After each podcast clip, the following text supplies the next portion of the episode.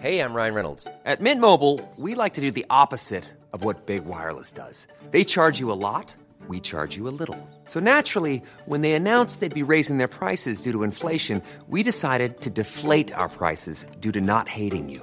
That's right. We're cutting the price of Mint Unlimited from $30 a month to just $15 a month. Give it a try at mintmobile.com slash switch. $45 upfront for three months plus taxes and fees. Promo rate for new customers for limited time. Unlimited more than 40 gigabytes per month. Slows. Full terms at mintmobile.com.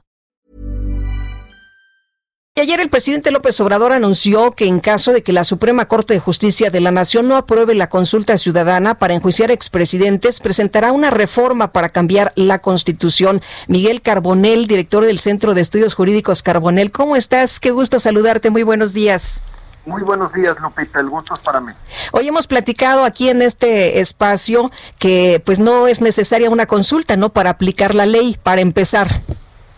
Sin duda alguna, si eh, cualquier persona tiene pruebas suficientes para eh, presentar una denuncia ante cualquier fiscalía eh, involucrando a un ex servidor público, por ejemplo, algún expresidente, lo puede hacer. Es más, lo debe hacer, es, es, es algo que la ley ordena, no, no puede alguien dejar de presentar esos elementos de prueba y que se sigan las investigaciones que correspondan. Ellos sin necesidad de acudir en efecto a una consulta. Ahora, Miguel, ¿qué te parece lo que declaró el día de ayer el presidente de la República? A muchos nos sorprendió que pues diga que si la Suprema Corte de Justicia no aprueba la consulta ciudadana para enjuiciar expresidentes, presentará una reforma para cambiar la Constitución, porque pensábamos que una vez que resuelva la Suprema Corte, pues esto se acepta y entonces pues ya se va a, a otra cosa, a otros temas, a lo que sigue, ¿no? Sí, así lo ordena la ley y, en efecto sorprende esta, esta mención que hizo ayer el presidente porque parece que está anticipándose a una posible derrota eh, el día de hoy justamente a las 11 de la mañana, como sabes Lupita, están convocados los ministros, las ministras para eh, decidir sobre la constitucionalidad.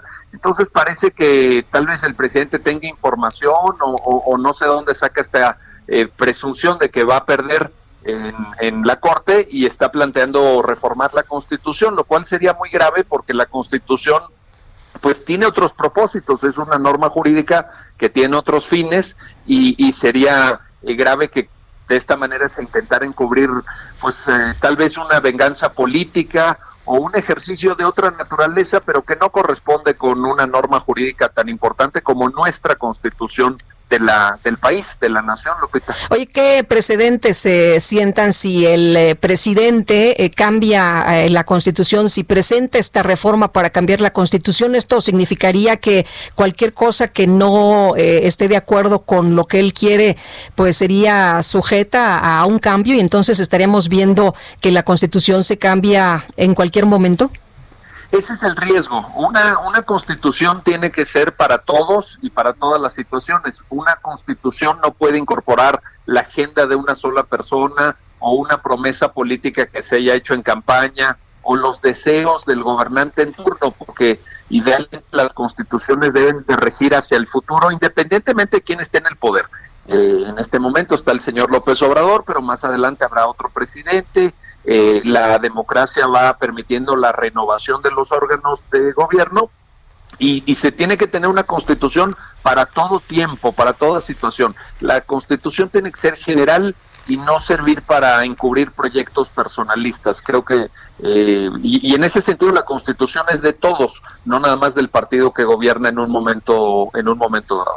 Ahora, cuando eh, se, se jura respetar la constitución, se refiere justamente, Miguel, a que pues eh, se va a respetar lo que está establecido o, o debemos satanizar algún cambio en la constitución. No, los cambios se pueden dar, naturalmente. las reformas constitucionales han sido una práctica constante en las últimas décadas en México y en otros países. Eh, no es que la constitución sea inmodificable, que sea un objeto sagrado. La pregunta es modificar la constitución para qué, para quién, con qué propósito, con qué objetivo, eh, con qué alcance incluso. Y ahí es donde yo veo problemas en cuanto a que es legítimo que el presidente haya llegado a, ocupar el cargo con esa promesa de enjuiciar a sus antecesores, de combatir la corrupción. Claro, por supuesto, todos estamos hartos de la corrupción, Lupita, todos queremos que se combata la impunidad. Nosotros lo que decimos, y lo hemos venido repitiendo incluso en tu programa, aquí lo hemos platicado, eh, si hay elementos que se les investigue, si hay elementos que se les sancione, pero ya, ya, ahorita, no esperemos la consulta, que no nos engañen con, con algo que, que no es requisito, no, no, no se tiene por qué consultar la aplicación de la ley, la ley está vigente, no hay nada que impida ni la investigación ni la sanción de estas personas. Y adelante, se lo vamos a agradecer al presidente, se, se lo vamos a aplaudir, cualquiera que tenga elementos que los presente de una vez y adelante con la investigación, que no se demore. Muy bien, pues Miguel, muchas gracias por platicar con nosotros esta mañana. Muy buenos días. Un gusto, Lupita. Igualmente, un abrazo. Gracias.